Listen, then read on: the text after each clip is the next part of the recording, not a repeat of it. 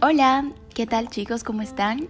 Bienvenidos a este nuevo capítulo donde juntos vamos a aprender cómo generar la vida de nuestros sueños y qué acciones debemos tomar para hacer que nuestras metas se hagan realidad. Yo soy Cristina Nájera y estoy muy contenta de hoy poder compartir con ustedes mucha información que les va a ayudar a poder tomar acción y cumplir sus metas. Como saben, en capítulos anteriores les había compartido acerca de las leyes de Deepak Chopra.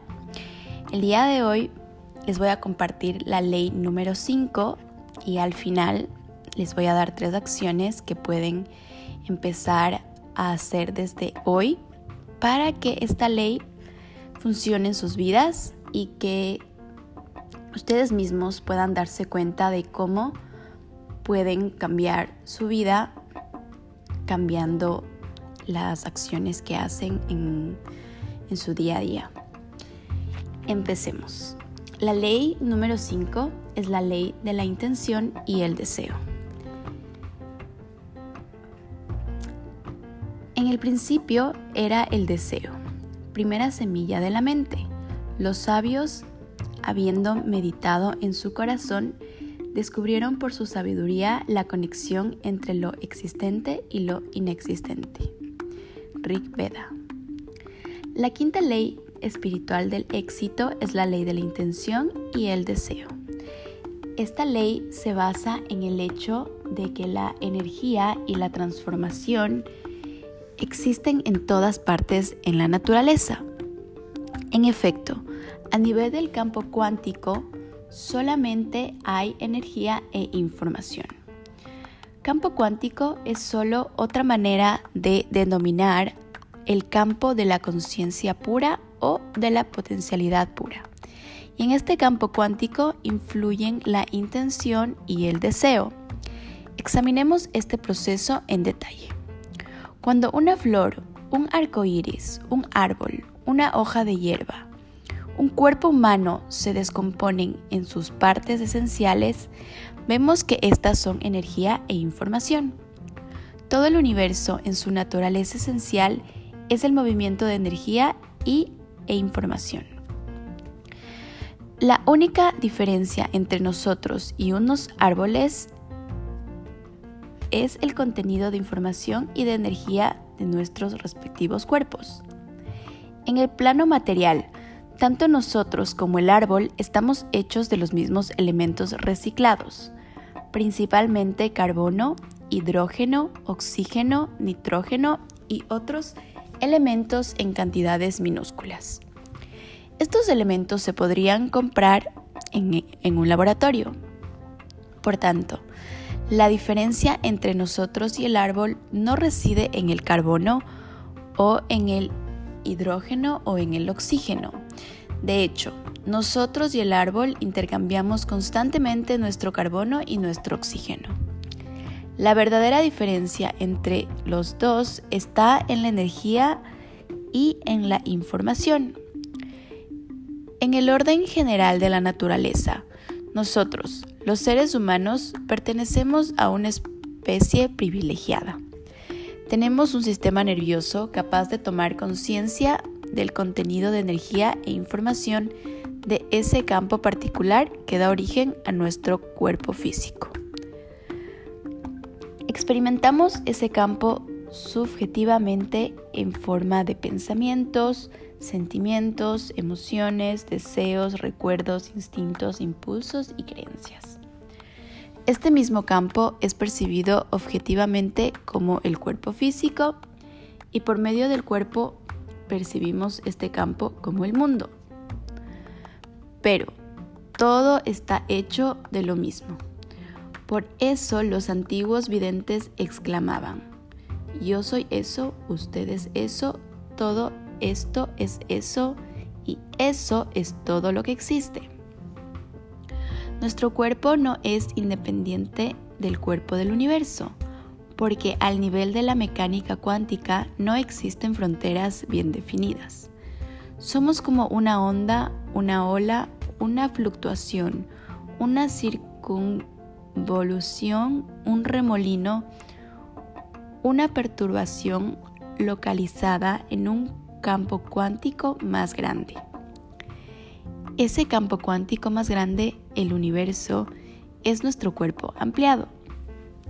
El sistema nervioso humano no solamente es capaz de tomar conciencia de la información y de la energía de su propio campo cuántico, sino que, como la conciencia humana es infinitamente flexible a través de ese maravilloso sistema nervioso, podemos cambiar conscientemente el contenido de información que da origen a nuestro cuerpo físico podemos cambiar conscientemente el contenido de energía y de información de nuestro propio cuerpo de mecánica cuántica y, por tanto, influir en el contenido de energía y de información de nuestro cuerpo ampliado, nuestro entorno, el mundo y hacer que sucedan cosas en él. Este cambio consiste en lograr a través de las dos cualidades inherentes a la conciencia, la atención y la intención. La atención da energía y la intención transforma. Cualquier cosa a la que prestemos atención crecerá con más fuerza en nuestra vida. Cualquier cosa a la cual dejemos de prestar atención se marchitará, se desintegrará y desaparecerá. Por otro lado, la intención estimula la transformación de la energía y de la información. La intención organiza su propia realización. El acto de dirigir la intención sobre el objeto de la atención desencadenará una infinidad de sucesos espaciotemporales orientados a producir el, el resultado buscado, siempre y cuando que uno cumpla las otras leyes espirituales del éxito. Esto se debe a que la intención dirigida sobre el campo fértil de la atención tiene un infinito poder organizador. Infinito poder organizador significa poder para organizar una infinidad de sucesos espaciotemporales, todos al mismo tiempo. Vemos la expresión de este infinito poder organizador en cada hoja de hierba, en cada flor de manzano, en cada célula de nuestro cuerpo. Lo vemos en todo lo que vive. En el orden general de la naturaleza, todo se conecta y se correlaciona con todo lo demás. Cuando la marmota sale de su madriguera subterránea, sabemos que se avecina la primavera. Las aves comienzan a migrar en cierta dirección en determinada época del año. La naturaleza es una sinfonía y esta sinfonía es orquestada en silencio desde el fundamento último de la creación. El cuerpo humano es otro buen ejemplo de esta sinfonía. Una sola célula del cuerpo humano realiza cerca de 6 billones de funciones por segundo y debes saber que todas las demás células están haciendo al mismo tiempo. El cuerpo humano puede tocar un instrumento musical, matar gérmenes, hacer un bebé, recitar poesías y observar el movimiento de las estrellas, todo al mismo tiempo, porque el campo de la correlación infinita es parte de su campo de información. Lo que es asombroso acerca del sistema nervioso de la especie humana es que puede gobernar este infinito poder organizador a través de la intención consciente. En la especie humana, la intención no es fija o encerrada en una red rígida de energía e información. Tiene una flexibilidad infinita.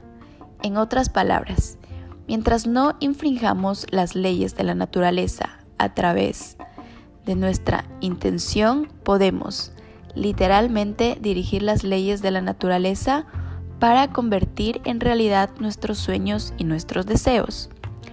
Podemos poner a trabajar para nosotros al computador cósmico con su infinito poder organizador. Podemos ir hasta ese fundamento último de la creación e introducir una intención con solo hacerlo. Activar el campo de la correlación infinita.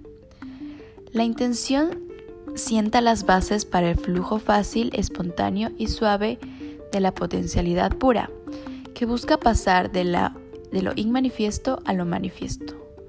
La única advertencia es que utilicemos nuestra intención para beneficio de la humanidad, pero eso es algo que sucede espontáneamente cuando uno está alineado con las siete leyes espirituales del éxito.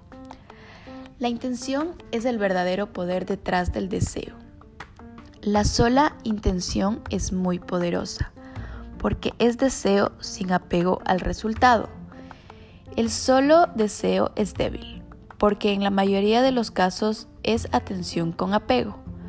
La intención es desear respetando estrictamente todas las demás leyes, pero en particular la sexta ley espiritual del éxito, la ley del desapego. La intención combinada con el desapego lleva a una conciencia del momento presente centrada en la vida y cuando la acción se realiza teniendo conciencia del momento presente, su eficacia es máxima. La atención mira hacia el futuro, pero la atención está en el presente. Mientras la atención esté en el presente, la intención hacia el futuro se cumplirá porque el futuro se crea en el presente. Debemos aceptar el presente tal como es.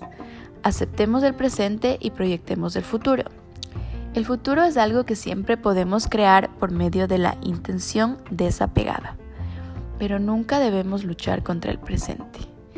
El pasado, el presente y el futuro son propiedades de la conciencia. El pasado es recuerdo, memoria. El futuro es expectación. El presente es conciencia. Por consiguiente, el tiempo es el movimiento del pensamiento tanto el pasado como el futuro nacen de la imaginación.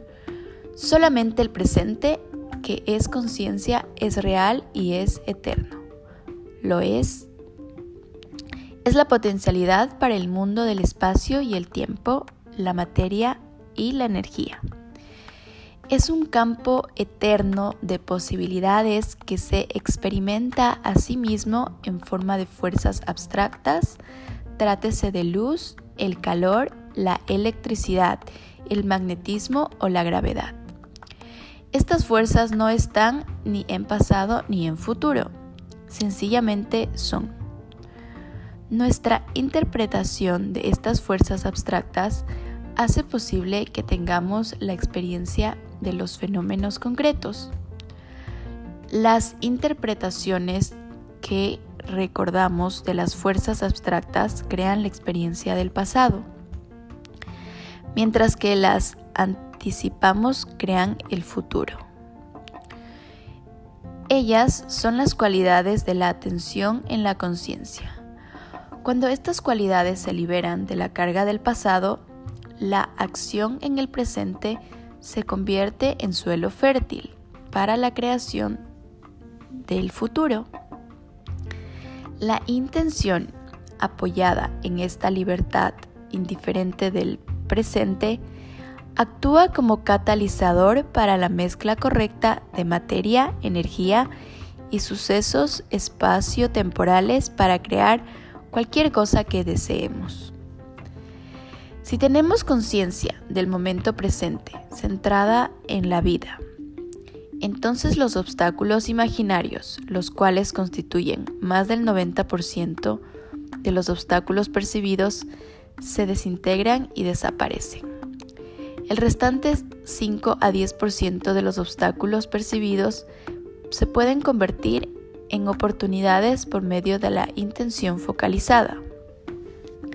La intención focalizada es la atención que no se aparta de su propósito.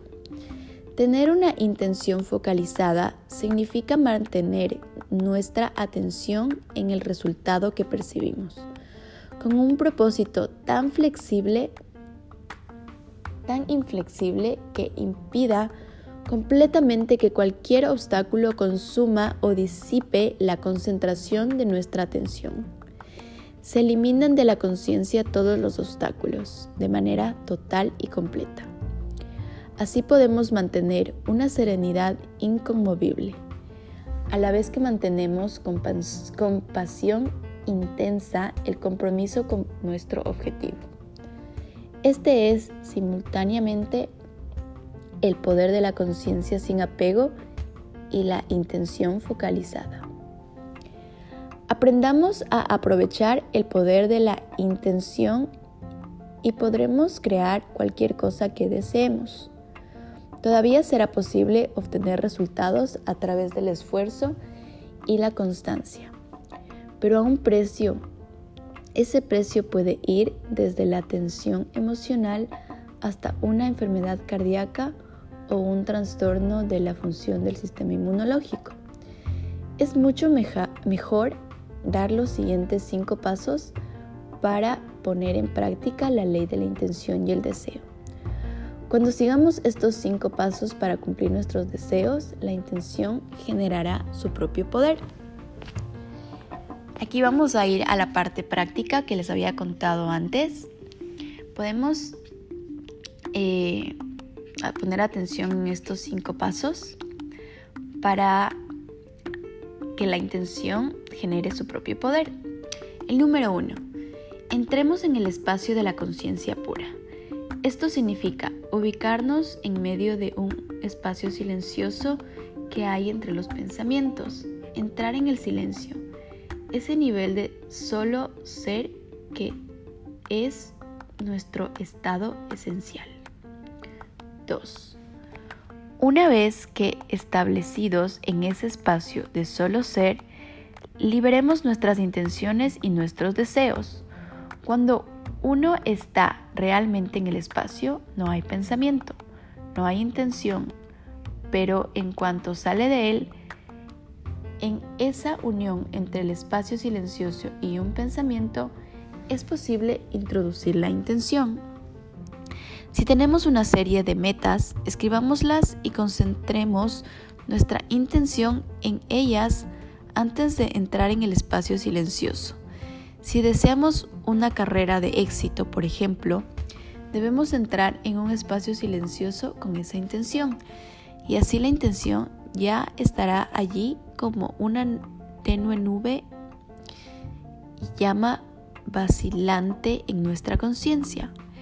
Liberar las intenciones y los deseos en este espacio significa sembrarlos en el suelo fértil de la potencialidad pura y esperar a que florezcan en el momento propicio. No es conveniente desenterrar las semillas de los deseos para ver si están creciendo o aferrarse rígidamente a la manera como deberán desarrollarse. Lo único que hay que hacer es dejarlas libres. 3. Permanezcamos en el estado de autorreferencia. Esto significa permanecer establecidos en la conciencia de nuestro verdadero yo, nuestro espíritu, nuestra conexión con el campo de la potencialidad pura. También significa no vernos a nosotros mismos a través de los ojos del mundo o dejarnos influir por las opiniones y críticas de los demás. Una manera de obtener el estado de autorreferencia es no divulgar nuestros deseos, no compartir con nadie, a menos que la otra persona tenga exactamente los mismos deseos que nosotros y entre los dos exista una unión fuerte. Renunciemos a nuestro apego al resultado. Esto significa renunciar a nuestro rígido interés por un resultado específico y vivir en la sabiduría de la incertidumbre. Significa disfrutar cada momento de la jornada de la vida, aunque desconozcamos el desenlace. 5. Dejemos que el universo se encargue de los detalles. Nuestras intenciones y nuestros deseos, una vez liberados en el espacio silencioso, tienen un infinito poder organizador. Confiemos en este infinito poder organizador de la intención orquestada, que la intención orquestará todos los detalles por nosotros. Recordemos que nuestra verdadera naturaleza es el espíritu puro. Llevemos la conciencia de este espíritu a donde quiera que vayamos. Liberemos suavemente nuestros deseos y el universo manejará los detalles por nosotros. Ahora sí, mi parte favorita. Voy a explicarles cómo aplicar esta ley desde hoy. ¿Cómo aplicar la ley de la intención y el deseo? Pondré a funcionar la ley de la intención y el deseo comprometiéndome a hacer lo siguiente. 1. Haré una lista de todos mis deseos y la llevaré a donde quiera que vaya. Miraré la lista antes de entrar a mi silencio y mi meditación. La miraré antes de dormir por la noche. La miraré al despertar por la mañana. Llevaré esta lista de mis deseos y la entregaré al seno de la creación, confiando que cuando parezca que las cosas no están saliendo bien, hay una razón y que en el plan cósmico tiene para mí unos designios mucho más importantes que los que yo he concebido. Número 3. Recordaré practicar la conciencia del momento presente en todos mis actos. No permitiré que los obstáculos consuman o disipen la concentración de mi atención en el momento presente. Aceptaré el presente tal y como es y proyectaré el futuro a través de mis intenciones y mis deseos más profundos y queridos. Este ha sido el final de esta ley. Espero que les haya gustado, que hayan entendido. A mí me pareció la verdad un poco compleja, pero si lo repiten varias veces van a darse cuenta que cada vez van a entender mejor, que cada vez se van a dar cuenta de cómo lo pueden aplicar efectivamente. Si tienen dudas o comentarios pueden escribirme o mandarme un mensaje y yo con gusto comparto con ustedes lo que yo entendí, cómo yo lo apliqué y cómo a mí me ha funcionado. Así que espero que les haya gustado esta ley, que la pongan en práctica, que la compartan con quien crean que la necesite o con sus seres queridos.